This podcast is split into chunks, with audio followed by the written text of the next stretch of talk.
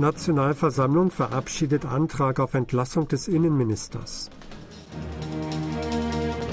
Hinterbliebene von Opfern der Etewon-Tragödie gründen Beratungsgruppe. Präsident Jun erwägt Sonderbegnadigungen, auch Ex-Präsident I soll potenzieller Nutznießer sein.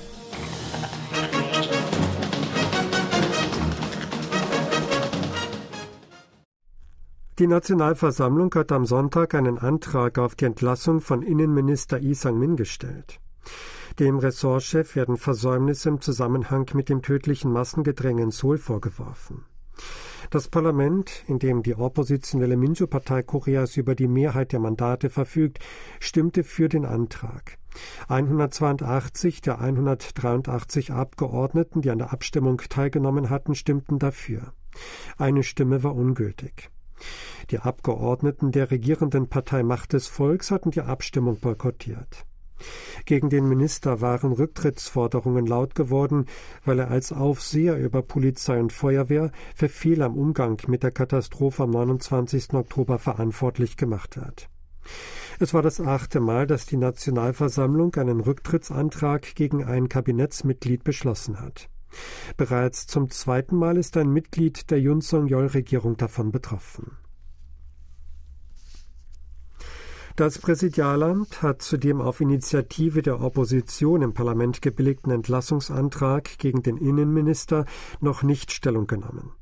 Es gebe keine gesonderte Position dazu, sagt ein Beamter des Präsidialamtes am Sonntag telefonisch gegenüber KBS. Der Verzicht auf eine offizielle Stellungnahme wird als Hinweis darauf gewertet, dass Präsident Yun Song-yeol den Vorschlag nicht akzeptieren will. Wie verlautete, wolle das Präsidialamt sich auch nicht zu dem Vorgang äußern, wenn der Entlassungsantrag laut dem üblichen Verfahren an das Präsidialamt weitergeleitet worden ist. Hinterbliebene von Opfern des tödlichen Massengedränges im Solarviertel Idewon haben ein Beratungsgremium ins Leben gerufen. Die Gruppe, bestehend aus 170 Angehörigen von 97 Todesopfern, verkündet am Samstag, dem 43. Tag nach der Tragödie, ihre Gründung. Bei der Katastrophe am 29. Oktober kamen 158 Menschen ums Leben. Die Gruppe forderte die Regierung auf, die Verantwortung für die Katastrophe zu übernehmen und die Verantwortlichen streng zu bestrafen. Sie verlangte auch eine Entschuldigung von Präsident Yun Song-yeol und die Entlassung von Innenminister Lee Sang-min. Sie plant am 16. Dezember, dem 49. Tag nach dem Unglück, eine Gedenkfeier für die Opfer an der Unglücksstelle in Itaewon abzuhalten. Präsident Yun Song-yeol erwägt Sonderbegnadigungen zum neuen Jahr, um den 28. Dezember herum zu gewähren. Als potenzielle Nutznießer werden unter anderem der ehemalige Präsident Im Yong-bak und der frühere Gouverneur der Provinz Südgyeongsang Kim Gyong-soo gehandelt. Ein hochrangiger Beamter des Präsidialamtes sagte am Samstag telefonisch KBS gegenüber, dass eine erste Auswahl der zu Begnadigenden abgeschlossen sei. Noch vor einer endgültigen Entscheidung des Präsidenten werde die Liste überprüft. Der Beamte bestätigte, dass Ex-Präsident I und Ex-Gouverneur Kim auf der Liste der möglichen Nutznießer stehen.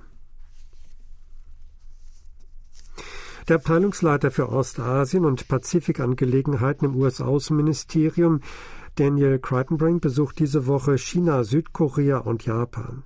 Das US-Außenministerium gab am Samstag bekannt, dass Crichtonbrink und die leitende Direktorin des Nationalen Sicherheitsrats für China und Taiwan, Laura Rosenberger, vom 11. bis 14. Dezember nach China, Südkorea und Japan reisten. Während ihrer Besuche in Südkorea und Japan würden sie Konsultationen zu einer Reihe regionaler und bilateraler Angelegenheiten abhalten, hieß es. Aus diesem Anlass wird voraussichtlich die Entschlossenheit bekräftigt, enge Konsultationen wegen Nordkoreas Provokationen fortzusetzen. Auch soll offenbar unterstrichen werden, dass im Fall einer schwerwiegenden Provokation Nordkoreas wie eines Atomtests Südkorea und die USA oder Südkorea, die USA und Japan resolut vorgehen werden. Auch wird mit einem Meinungsaustausch über eine Aufhebung der diskriminierenden Maßnahmen gegen Elektroautos aus Südkorea nach dem US-Gesetz Inflation Reduction Act gerechnet. Das Menschenrechtsbüro der Vereinten Nationen in Seoul hat die Menschenrechtssituation in Nordkorea als schlecht eingestuft.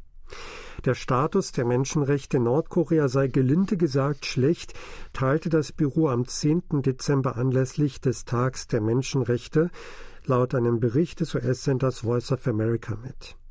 Die Vision der allgemeinen Erklärung der Menschenrechte sei in Nordkorea nicht erkennbar. Seit der Verkündung der allgemeinen Erklärung der Menschenrechte habe es zahlreiche Fortschritte gegeben. An einigen Orten, zum Beispiel in Nordkorea, schienen die Fortschritte jedoch sehr begrenzt zu sein, hieß es. Die Vereinten Nationen hatten den 10. Dezember zum Tag der Menschenrechte bestimmt, um der Annahme der allgemeinen Erklärung der Menschenrechte am 10. Dezember 1948 zu gedenken. In Nordkorea wird im Vorfeld des elften Todestags des früheren Machthabers Kim Jong-il am 17. Dezember für eine Gedenkstimmung gesorgt. Die staatliche Zeitung Rodong Shinmun beschrieb am Sonntag in mehreren Artikeln Kims Errungenschaften.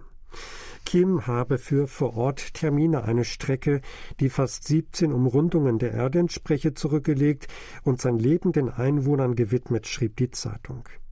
Dabei wurde wiederholt behauptet, dass Kim im Dienst gestorben sei. Bis kurz vor seinem Tod sei er in einem Nachtzug mit der Arbeit beschäftigt gewesen. Er sei ein großer General gewesen, der bis zum letzten Augenblick des Lebens einen Parforce-Ritt für den Wohlstand des Vaterlandes und das Glück des Volks hingelegt habe, hieß es. Ausländer haben im November an der koreanischen Börse den zweiten Monat in Folge mehr Aktien gekauft als verkauft. Nach Angaben der südkoreanischen Finanzaufsicht am Montag verzeichneten Ausländer im November am Aktienmarkt Nettokäufe in Höhe von 2,9 Billionen Won oder 2,2 Milliarden Dollar.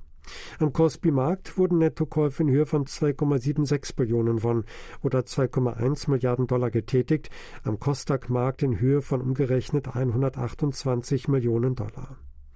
Ausländer wurden damit im zweiten Monat in Folge Nettokäufer an der südkoreanischen Börse, nachdem sie im September noch als Nettoverkäufer in Erscheinung getreten waren. Ausländer verfügen mit Stand Ende November über notierte Aktien im Wert von 637,9 Billionen Won oder 488 Milliarden Dollar und notierte Anleihen im Wert von umgerechnet 178 Milliarden Dollar. Laut einer Prognose der Investmentbank Goldman Sachs wird Südkorea aufgrund der raschen Alterung der Gesellschaft 2050 nicht mehr zu den 15 führenden Volkswirtschaften zählen. Das geht aus einem Bericht der US-Bank zu den langfristigen Aussichten hervor. Demnach werde die Wirtschaftsleistung von Schwellenländern wie Indonesien, Ägypten und Pakistan in den kommenden Jahrzehnten dank deren Bevölkerungsanstiegs zunehmen. Indonesien werde bis 2050 zur viertgrößten Volkswirtschaft aufsteigen, schreibt Goldman Sachs in dem Bericht. Ägypten und Nigeria werden demnach in die Riege der 15 größten Volkswirtschaften vorstoßen. 2075 soll Nigeria die fünftgrößte Volkswirtschaft sein, gefolgt von Pakistan. Südkorea soll hingegen 2050 aufgrund der schrumpfenden Bevölkerung nicht mehr zu den 15 führenden Volkswirtschaften zählen. Das reale Bruttoinlandsprodukt pro Kopf soll laut dem Bericht bis 2075 auf 100.000 Dollar steigen. Südkorea lege damit gleich auf mit Frankreich und Kanada. Sie hörten aktuelle Meldungen aus Seoul, gesprochen von Sebastian Ratzer.